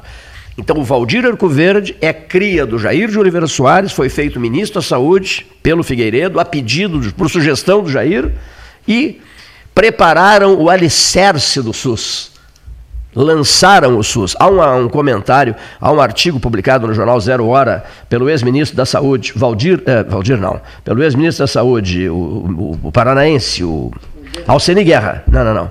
Alceni Guerra. Né? O Alceni Guerra, que é um grande amigo do Jair e que é um grande amigo desse pessoal do Piauí, do, era do Valdir, etc. E o Alceni Guerra, na Zero Hora, diz que o pai do SUS é Jair Soares ex-ministro da Previdência, ex-governador do Rio Grande do Sul. Um texto maravilhoso assinado por Alceni Guerra, o ex-ministro Alceni Guerra. Bem, como registro, uh, teremos o comentário do, do, do ex-ministro Hugo Napoleão sobre isso nos próximos dias. Eu, o 13 Horas se sente muito honrado de ter feito uma entrevista histórica com Luiz Fernando Cirne Lima. Por que, seu Cleiton, histórica? Porque ele, ministro da Agricultura, foi o criador da Embrapa. Criou a Embrapa com ação pessoal e técnica e qualificada de Ed Gastal, Edmundo Gastal, que trabalhou furiosamente na implantação da Embrapa, criada pelo ministro da Agricultura, Luiz Fernando Cirne Lima, um orgulho brasileiro, a Embrapa. E a ação decisiva de Jair Soares, outro amigo nosso que participa com frequência no 13 Horas, Houve o 13 Horas em Porto Alegre, criador do SUS, figura-chave ao lado daquele que ele escolheu para ministro de Estado da Saúde. O ministro da Previdência e o ministro da Saúde, que, que se entendiam por música, projetaram, idealizaram, inventaram o SUS, que é um patrimônio nacional. Há uma frase dita aqui por um dos conferencistas eh, da, das 12 horas científicas, Dr. Carlos Alberto Almeida de Araújo, a frase diz tudo sobre o SUS. O que, que esse comentarista, esse cientista das 12 horas científicas disse ao nosso microfone? Se não fosse o SUS, seria a barbárie. Se não fosse o SUS, seria a barbárie. Muito bem, deixa eu, deixa, eu, deixa eu, localizar um nome aqui, dentre tantos e tantos companheiros de conversa no dia a dia do 13, ouçamos o depoimento, ouçamos o depoimento, senhoras e senhores ouvintes, de Paulo Ricardo Correa, um filho de Rio Grande, um advogado, um bom papo e um bom parceiro de debates. Boa tarde, Cleiton Rocha. Boa tarde, Paulo Gastão Neto. Boa tarde, ouvintes do Pelotas 13 Horas. No último dia 27, iniciou oficialmente a campanha eleitoral nos municípios brasileiros. Em Rio Grande, concorrerão à cadeira de Silva Paz, no Paço Municipal, oito candidatos e seus vices, na ordem alfabética. Ademar Rodrigues e Marcelo Pires, do PSL, Augusto César e Luiz Carlos Sena, do DEM, Darlene Pereira, do PT, e o vice Paulo Renato Gomes, do Cidadania, Fábio Branco e Sérgio Weber, do MDB, Francisco Assis Liuja, do PSD, e o vice Claudemir Correia, do Avante, Rosberger Camargo e Karine Alau, do PDT, Simone Romanelli e Lenon Marques, do PL, e fechando a lista, Vera Maiorca e Cláudia Peixoto, do PSOL. Para ocupar as 21 cadeiras na Casa Legislativa mais antiga do Rio Grande do Sul, concorrerão 405 candidatos, representando 19 siglas partidárias, sendo que dessas, cinco partidos concorrerão com menos de 10 candidatos. Assim, em 15 de novembro de 2020, data que, embora seja resultante do adiamento em virtude da pandemia, foi o dia escolhido para eleições nos tempos obscuros da ditadura e celebra a proclamação da República, que, segundo historiadores, foi também um golpe militar contra a monarquia. Enfim, em Rio Grande a votação será em um único turno e poucas horas após o encerramento das urnas, saber-se-á quem é o prefeito eleito, bem como a nova composição da Câmara Municipal.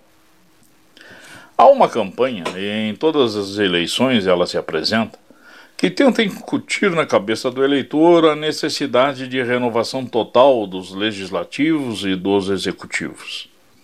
Porém, me parece, essa indução se mostra altamente perigosa haja vista que não faz justiça àqueles que, durante o seu mandato, trabalham diuturnamente em prol das comunidades que os elege. Mas o que se mostra mais prejudicial para os habitantes dos municípios é que o resultado de uma mudança radical pode interromper importantes trabalhos já iniciados. Essa interrupção, eu dizia, geralmente decorre do orgulho do eleito, pois que não deseja transparecer que o administrador ou legislador anterior tinha razão quando escolheu esse ou aquele projeto. No caso do Poder Executivo, se os novos prefeitos seguissem os projetos e obras iniciados por seus antecessores, assumindo tais como trabalho de Estado e não de governo, talvez a prática política começasse a evoluir para a real necessidade, o bem das pessoas e não dos políticos.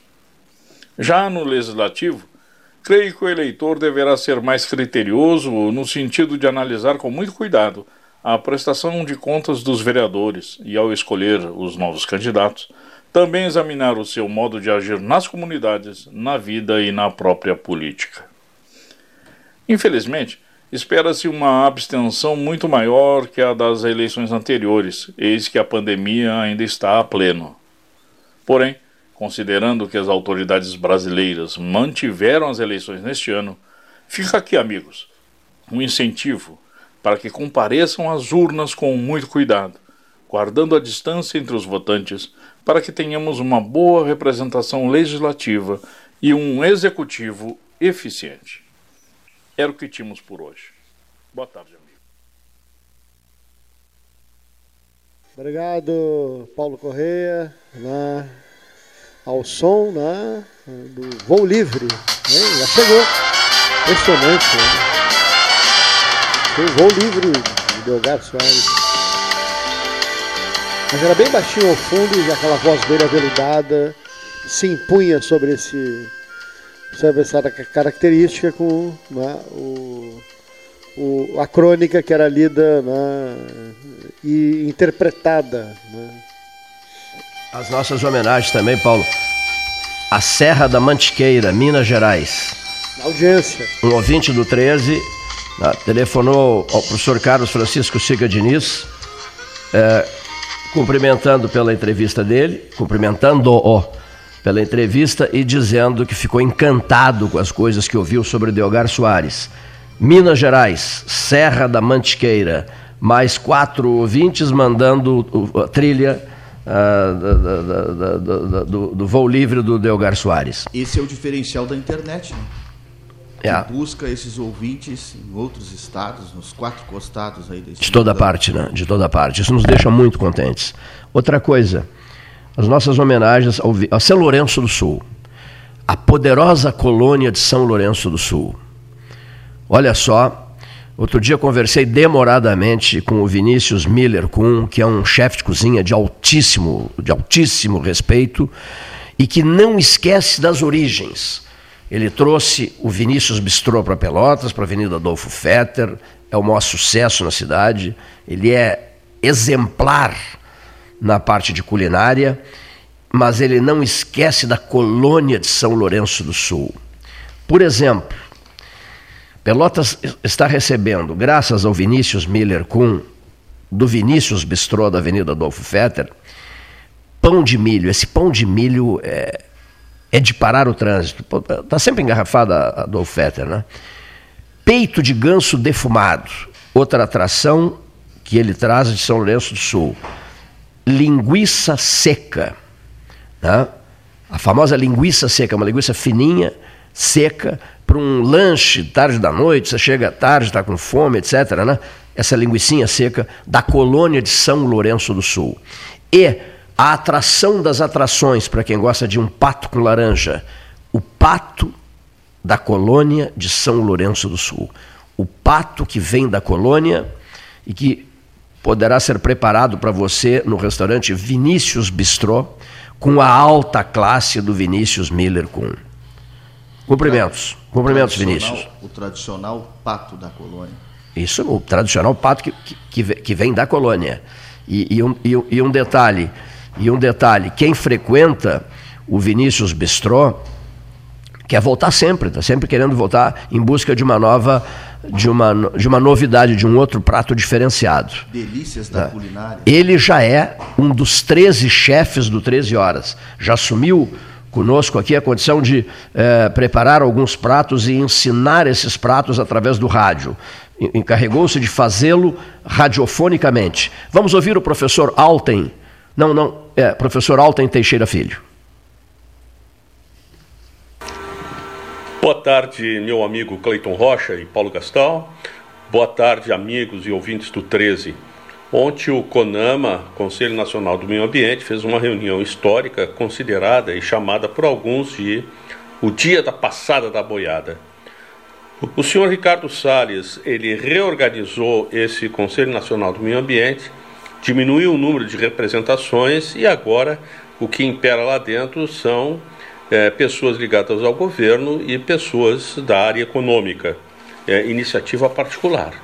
Então, por exemplo, ontem o senhor Ricardo Salles retirou a proteção de manguezais e restingas.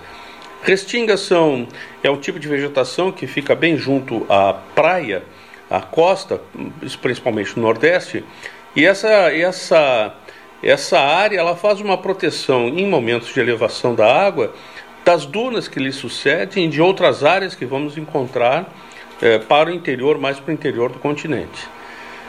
Então, em sintonia com o senhor Ricardo Salles, ou o senhor Ricardo Salles com o nosso governo estadual, o nosso Código Ambiental alterado tem ampla sintonia com o que foi feito no CONAMA. O nosso governador retirou a proteção de dunas, também para atender interesses econômicos empresários que têm interesse de construção na orla, fazer, fazerem condomínios e venderem lá os seus imóveis. Então é uma sintonia que se vê muito próxima do governo estadual com o governo federal. Uma outra ação conjunta do governo estadual com o governo federal é queima de elementos para a produção de outros elementos. Por exemplo, o senhor Ricardo Salles, ontem no jornal, disse que com a nova norma poderão ser queimados, entre outros produtos tóxicos, entre outros, poderão ser queimados pneus para a produção de cimento. Que é muito melhor ter um pneu queimado que um pneu uh, produzindo uh, com água e, e, gerando mosquito.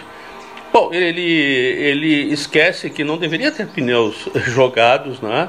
que é uma questão do poder público e consciência das pessoas de não deixarem pneus nessa situação. Mas ele faz um raciocínio absolutamente lunático de dizer que é melhor queimar o pneu, produzindo uma grande quantidade de tóxicos, de toxinas, de tóxicos, para fazer então justamente essa essa produção e atender novamente a indústria. Pois aqui no Rio Grande do Sul, o nosso governador encaminhou o quê? A possibilidade, hoje estão liberados o abate de árvores nativas, corticeiras, figueiras, para fazer produção de carvão.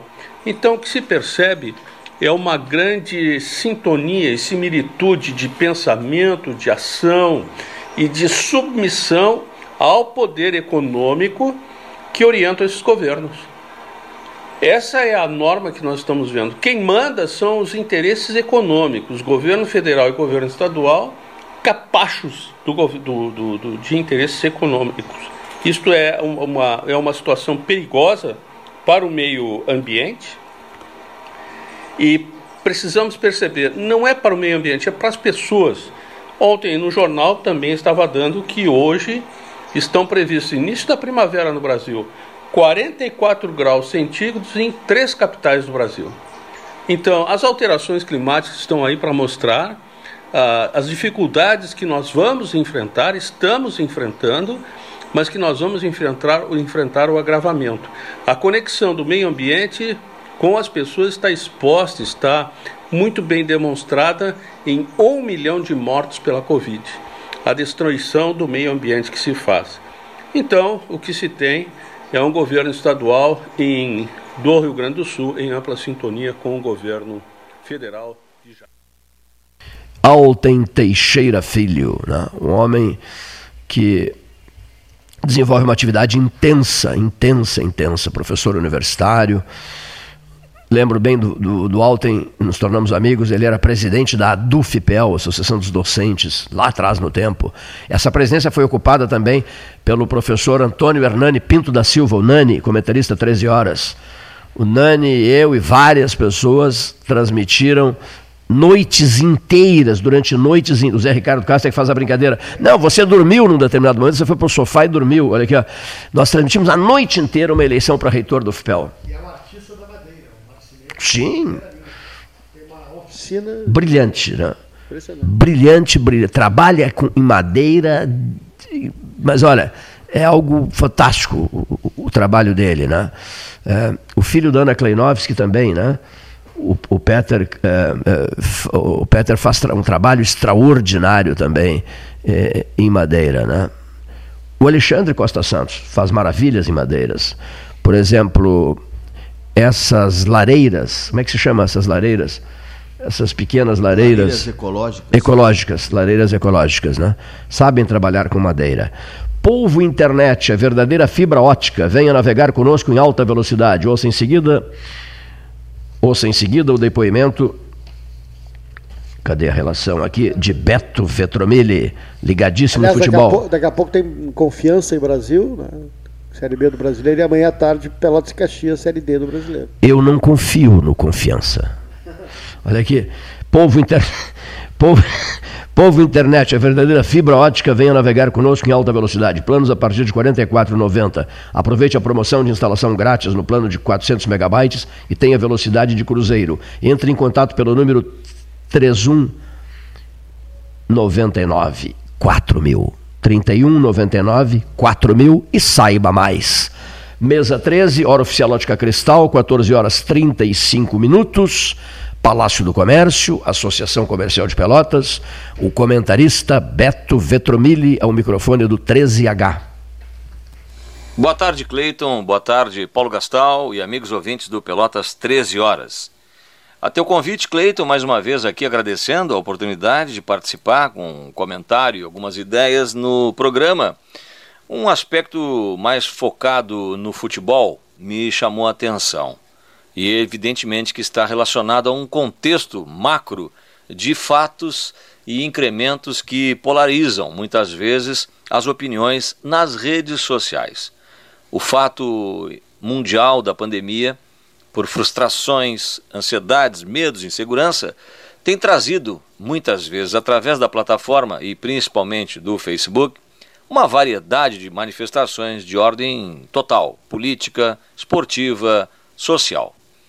E o que nota-se é que exatamente as pessoas que normalmente polarizam, às vezes, apenas um debate sobre opiniões do futebol, por exemplo, que é o tema que eu vou abordar, uh, se manifestam de uma forma mais agressiva de um tempo para cá. Uh, recentemente, mais especificamente ontem, um jogador do Grêmio, o Alisson, manifestou, uh, por uma expressão usada na sua fala, que o atual calendário do Campeonato Brasileiro, imposto, e há que se considerar aí um dos fatores incrementos, por condição do volumoso investimento que tem o Flamengo hoje no país, é um time que regra praticamente sobre o cenário do calendário brasileiro, impôs ao governo carioca, com todos os problemas de ordem política, de corrupção e impeachment que está sendo acometido o governo carioca, levado ao governo federal que também tem, evidentemente, na sua exposição, né, uh, uma questão maior de indução ao que o Campeonato Brasileiro voltasse aos gramados e que agora já se fala até em voltar o público aos estádios, pelo menos parcialmente, sob alguns critérios de controle e também distanciamento controlado, de que o Alisson, o jogador do Grêmio, falou que está se, sendo difícil e considerando desumano o momento atual do calendário. Ele fala de um contexto sobre um enfoque, que é o futebol. O atleta de futebol é um ser humano. Apenas 3, 4% deles, atletas de futebol, ganham estes faraônicos milhões que a gente acompanha por aí. A grande maioria, e trazidos para a nossa realidade até gaúcha, são salários muito medianos para mais baixos, ainda quando recebem, sem falar nos atrasos corriqueiros dos clubes de futebol com seus profissionais. O Alisson teria manifestado que passa por um momento desumano, jogando a cada três dias, sem tempo de descanso. É verdade. Fisiologicamente, para quem milita no esporte, para quem é da área uh, da educação física, para quem conhece o métier, entende o que ele disse. Desumano o contexto de um calendário atropelado, motivado lá atrás pelo Flamengo, quando botou o Bangu para dentro do Maracanã para jogar o Campeonato Carioca, e de lá para cá vem uma enxurrada de jogos atropelados.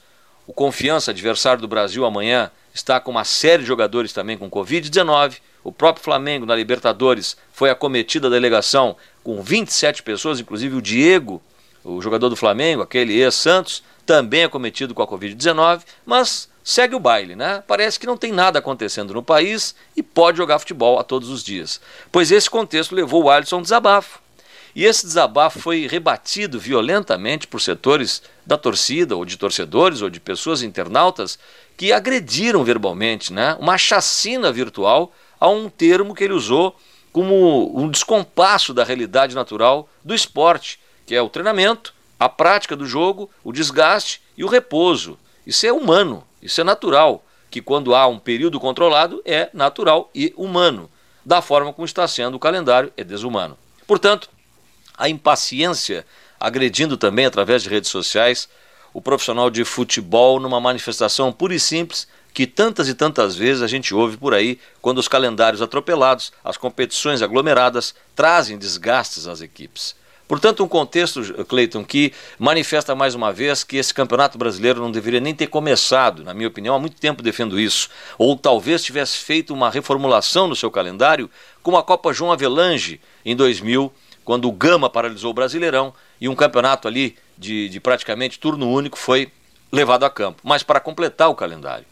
Temos muita coisa ainda para falar sobre esse cenário, mas é evidente que ainda percebe-se que, num contexto maior, a pandemia, a impaciência, a ansiedade, o nervosismo estão traduzidos na chacina virtual que as pessoas, tanto na ordem política como às vezes na ordem do próprio esporte, estão sendo vítimas.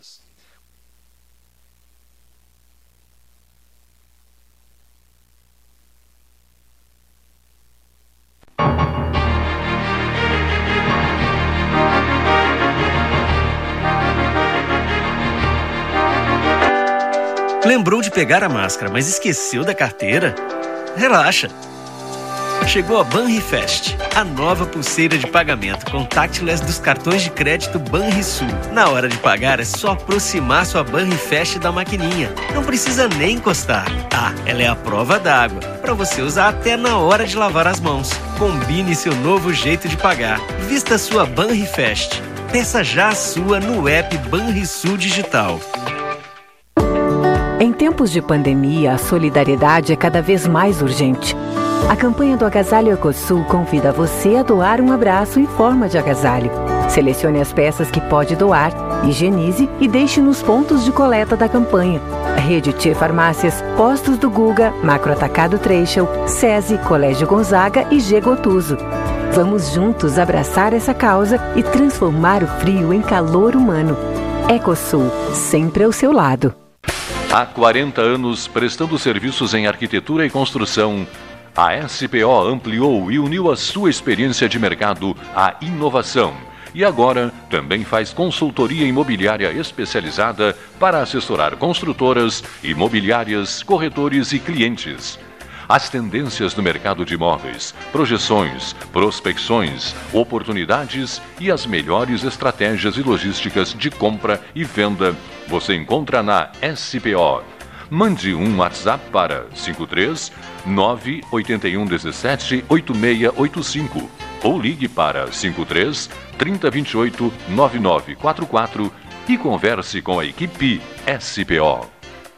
Com todo mundo tomando cuidado, já se pode pensar em viajar com mais tranquilidade. Para que isso aconteça, a Expresso Embaixador está fazendo o necessário para manter seus clientes e funcionários seguros. Antes e depois de cada viagem, uma equipe de limpeza higieniza todas as partes do ônibus. Por dentro e por fora, nossos carros passam por um processo de desinfecção e descontaminação. Tudo pronto para levar você com segurança ao seu destino. Expresso Embaixador, aproximando as pessoas de verdade. Pelota Negócios Imobiliários, administração, venda e locação de imóveis. Uma nova opção no mercado de Pelotas e região. O profissionalismo que você precisa com toda a atenção que você merece. Pelotaimóveis.com.br. Rua Santa Cruz 1679. Celular e WhatsApp 91 11 7432. Telefone 3227 7077. Pelota Negócios Imobiliários. A sociedade gaúcha está dando um grande exemplo de união e solidariedade na luta contra o coronavírus. Mais de um milhão de equipamentos de proteção individual e itens de higiene, como máscaras e álcool em gel, foram doados para a Defesa Civil. Mais de 977 mil já foram distribuídos para apoiar diversas instituições no combate à Covid-19. Para doar, ligue 51 98 585 2242. Governo do Estado do Rio Grande do Sul. Novas façanhas. O que você acha de poder escolher como e onde será o seu imóvel próprio? Pela primeira vez em Pelotas, você terá a possibilidade de construir o seu imóvel do jeitinho que sempre quis. Acesse o site www.meuporto5.com e nos conte mais sobre o Porto 5 dos seus sonhos. Ele pode ser seu com valores a partir de 128 mil reais. Porto 5. Conte seu sonho e juntos vamos realizá-lo. 14 horas e 45 minutos. Unimed Pelotas. O melhor plano de saúde, com urgência e emergência 24 horas. Clínica de Imunologia e Alergia Dr. Alcino Alcântara Filho. Rinite, sinusite, bronquite, alergia a alimentos e medicamentos, alergia de pele, testes, vacinas. Clínica de Imunologia e Alergia Dr. Alcino Alcântara Filho. Em Pelotas, Rua Princesa Isabel 280. E em Rio Grande, Avenida Portugal 213.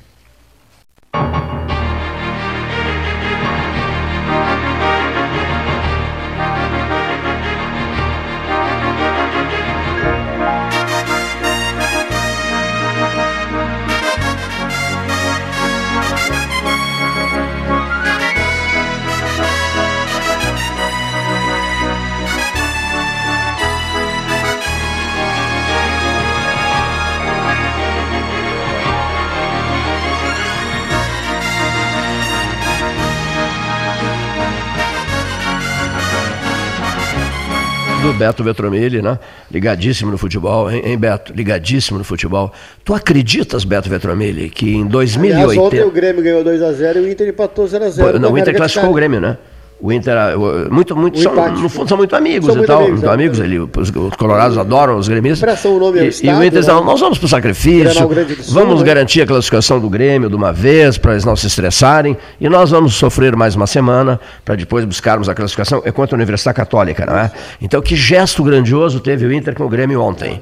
Em Broadback, que gesto lindo, uma coisa linda um isso. Ao estado, ah, hoje, que coisa né? bonita isso, que, gran, que grandeza de alma.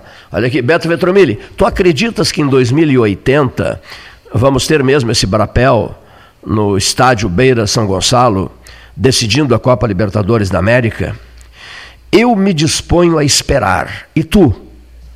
Depois me responde isso, por gentileza. O Leonir Bade disse assim: não, os avanços da ciência são tantos, mas tantos, que você pode, seu Cleiton, sonhar sim em esperar esse brapel no ano 2080. Encontrei o Flávio Luiz Gaston no cafezinho no Aquários, ele me disse: Cleiton, pode ter certeza de uma coisa: com os avanços da ciência, também concordo com o que o Leonir vive dizendo, com os avanços da ciência, será possível esperar 2080. Talvez para alguns seja muito, mas é possível. Mais os mirtilos do Flávio Herter, lá da Cascata, mirtilos de primeiríssima qualidade, muito vinho da Genovese, Alessandro Orengo e a Genovese Vinhos, aquelas maravilhas em vinhos é, que, que, são selecionados com preço, é, como é que se chama, que eu digo sempre, custo-benefício de primeiríssima qualidade, você vá de Genovese e vá de Alessandro Orengo. Mas enfim, seguindo o baile, nós vamos ouvir, vamos lá, Cabral já falou? Já, né? Sérgio Cabral. Já falou, né? Aquele que me disse, é, uma hora antes da eleição do Papa, e se for um argentino? Com aquele jeitão do, do Cabral. Nós tomando um cafezinho no Café São Pedro, na Via Conciliazione. Eu, ele e o Pablo Rodrigues. Um tempo horroroso, um frio danado em Roma. E se for, ele perguntou baixinho assim, eu tomando um cafezinho, estava tá um frio do cão, e dizia, até meio que uma, uma nevezinha leve. E se for, olha que pergunta me faz o Cabral. E se for um argentino? Seria dentro de uma hora. E se for um argentino? Eu, tinha lido muito sobre o cardeal Leonardo Sandri, que já estava fora de idade. O próprio Bergoglio já estava fora de idade, né? E eu olhei para ele assim, com desconsideração até, né? Mas como é que esse camarada vem me sugerir um argentino em cima, do, cima da hora? Ora, Cabral, que, qual é a tua, Cabral? Vens me sugerir um argentino em cima da hora, em cima do laço? Que barbaridade, Cabral. Pensei tudo isso. Aí eu respondi para ele, à altura, e se for um argentino? Digo, se for um argentino, eu volto a nado. Foi a minha resposta. Eu volto a nado pelo Atlântico. Não, se for um argentino, o primeiro Papa das Américas. Foi cansativo, Cleiton? Foi maravilhosa a cobertura. Não, estou dizendo tu retornar a nada. Ah, não, não, mas eu na última hora desisti. Eu estava muito resfriado. Eu acho que eu não resistiria à travessia. Estava muito, mas muito, muito resfriado. Por isso desisti. Vamos a Patópolis Beach, uh, a cidade dirigida pelo prefeito José Carini. Ouçamos o doutor Simão Orlando Halpern, ao microfone do 13H. Oi, pessoal dos 13 horas. Simon falando com vocês, dando mais alguma coisa sobre o coronavírus. É a minha área, eu tenho que falar sobre ela. Né? Não vou entrar na seara política, porque é muito complicada, eu não vou entrar em outros detalhes de outros meios que não seja da minha área. Bom, uh, o problema continua existindo e continuará existindo. Eu não estou me repetindo, eu estou multiplicando a repetição. Não é? O que nós temos que ter consciência é de que existe o problema, o vírus não vai morrer, nós temos que nos defender. E a vacina é a grande solução. A preocupação está no fato de que a vacina sendo lançada imediatamente me traz um, me traz um pouco de ansiedade, porque eu não conheço vacina com, com uma resposta imunitária é, é, confirmada, garantida, com tão pouco espaço de tempo. Acredito que ela possa ter alguma vantagem, mas não sabemos exatamente que tipo de vantagem. Quanto tempo será que nos deixa imunizado? Essa é a grande questão nessas vacinas que estão sendo propostas. E não são poucas, afinal de contas, temos quatro ou cinco sendo testadas no país. Portanto, é, fica aquela pergunta: faço a vacina ou não faço a vacina? Pois é, é uma resposta que só os laboratórios têm que confirmar, garantir, dar de com, com papel passado, escriturado, indo a cartório dizendo que elas vão funcionar completamente. Não acredito que isso faça mal. Isso eu admito que, que essa possibilidade não existe. Que possa ter alguma reação local, uma reação sistêmica, né, um pouquinho de febre. Isso toda vacina, mesmo aquelas testadas a longo prazo, realmente trazem como resultado positivos, que são as do sarampo, cachumba, etc. Né, elas realmente podem trazer alguma reação também, apesar de muito testado. E as novas, então, não se sabe exatamente capacidade imunitária para o tempo de, de imunização que elas podem nos fornecer. Quantas doses precisarão, todos esses, detalhes têm que ser manifestos por uma, uma entidade que nós temos ou, como avaliar, pelo menos preliminar, preliminarmente. Bem, então, posto isso, fica a grande preocupação futura. A economia, ah, que nós temos vacinas para a economia, a economia entrou em, em crise realmente com, com os gastos que os governos têm que fazer em função dessa doença, e é, são necessários, são com objetividade, não é? mas a minha preocupação é se o volume despendido realmente vai condicionar uma qualidade de vida futura. Não sei. Acho ainda que é pouco provável. Eu acho que nós vamos ter grandes problemas em função é, da falta de dinheiro e, consequentemente, da falta de alimentos. Já estão escassos alguns, tá? alguns já estão subindo de preço, o combustível subiu de preço, o dólar subiu. Então, essas coisas podem trazer um outro tipo de prejuízo que a pandemia ocasionou e, e nos proporcionou. E, e, além das mortes, evidentemente, que nos aborrece, nos incomoda, nos traz tristeza. Né? mas que elas não estão muito fugidias, elas estão dentro de um contexto é, de realidade estatístico né, que permissível, vamos chamar assim, com, claro que sentimentalmente, emocionalmente não é, números não, nos tocam, nos parece que é, nos traz uma certa indiferença, mas não, não é isso.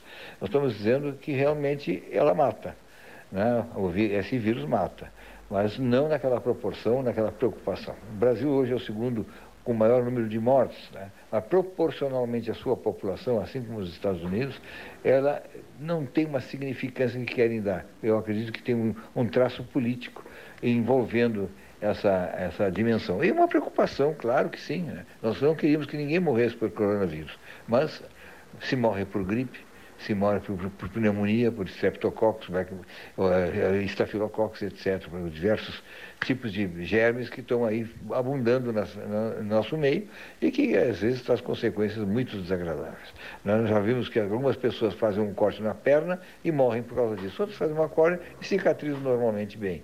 Então, esta imprevisão eh, nós temos dentro da área médica como, como uma realidade. Obrigado, prazer professor Simão Halper, ao microfone do 13 horas. Pelota Negócios Imobiliários, contacte a Santa Cruz 1679, www.pelotaimóveis.com.br, diz que, diz que 3227 7077. Você, você estará em linha com a Pelota Negócios Imobiliários. Morador do Areal de qualquer bairro de Pelotas, da colônia de Pelotas, todo mundo frequenta a Ferragem Sanches. O endereço de todos. São bem recebidos os clientes, voltam sempre. Uma marca e tanto no bairro Areal, Avenida, Avenida Domingos de Almeida, com esquina Barros Cassal. Vá de Sanches, a ferragem de todos. Um recado de José Ivo Sartori Gastal. Continuo em silêncio. Quando voltar a falar, a primeira fala será para ti. Muito bem. Um registro triste. Sou informado do falecimento do nosso prezadíssimo amigo Magrão Horácio Conrado, mano da doutora Regina de Caio Conrado, queridíssima amiga, companheira de trabalho, nos tempos de advocacia no Bom Lavoura, eh, irmão do Ricardinho Conrado, outro grande amigo que reside em Porto Alegre. Há pouco eu fiquei sabendo por mensagem do falecimento do meu amigo Horácio Conrado. Não tenho mais informações, apenas o registro triste que estamos fazendo neste momento. Professor Moacir Cardoso Elias, tradicional professor da Faculdade de Agronomia Eliseu Maciel, lançando livros. Professor Moacir Elias. Chegou a primavera. Como em todas as situações que envolvem ciclos de vida, a primavera tem uma marca especial. Para aquelas espécies que têm como característica a hibernação, o início da primavera é um novo ciclo. Isto também pode ser aplicado, de certa forma, para as pessoas. Estamos chegando no final do nono mês do ano. Em dois dias já iniciaremos o último trimestre. Do primeiro trimestre até agora, vivemos uma situação extremamente complicada, porque esta pandemia veio para afetar a todos nós, em todos os locais e de todas as formas. Não tínhamos experiência com isto e ainda não temos. Não tínhamos é, antídotos para isso e ainda não temos. O tempo é curto e está exigindo de todos nós um aprendizado intenso, rápido e cuidadoso.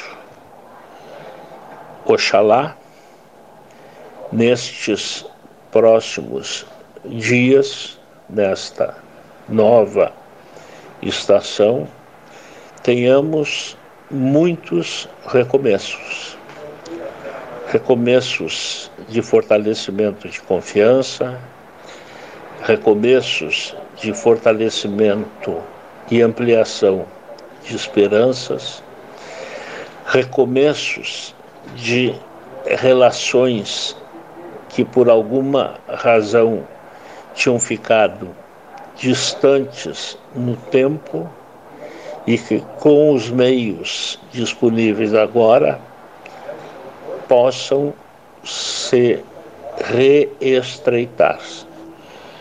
Quando enfrentamos dificuldades, a primeira reação que temos é a do questionamento.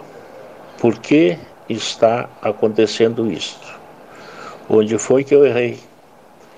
O que posso fazer para alterar?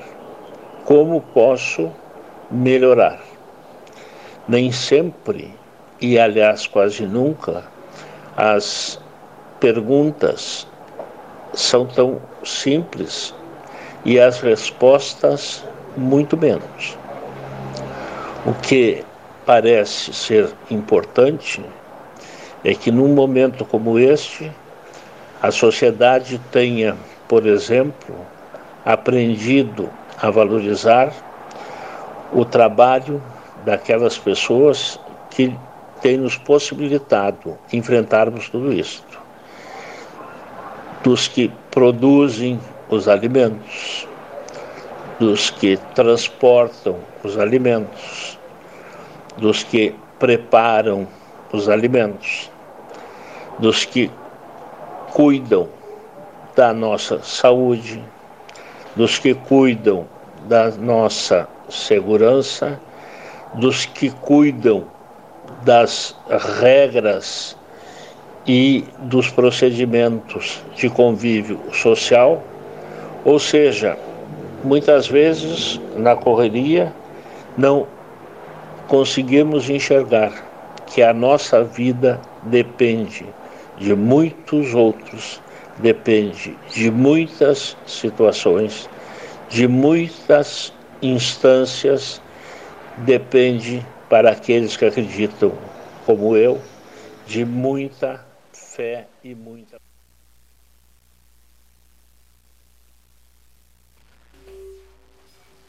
Muitíssimo, muitíssimo obrigado. Né? Fecho, professor Moacir Cardoso Elias, um dos comentaristas especiais do 13 Horas. Cumprimentos a ele. Estamos encerrando às 13, às 13, coisíssima nenhuma, às 15 horas e 2 minutos, Palácio do Comércio, Salão Amarelo, vamos à, à cobertura do futebol. Uma boa tarde, senhoras e senhores ouvintes.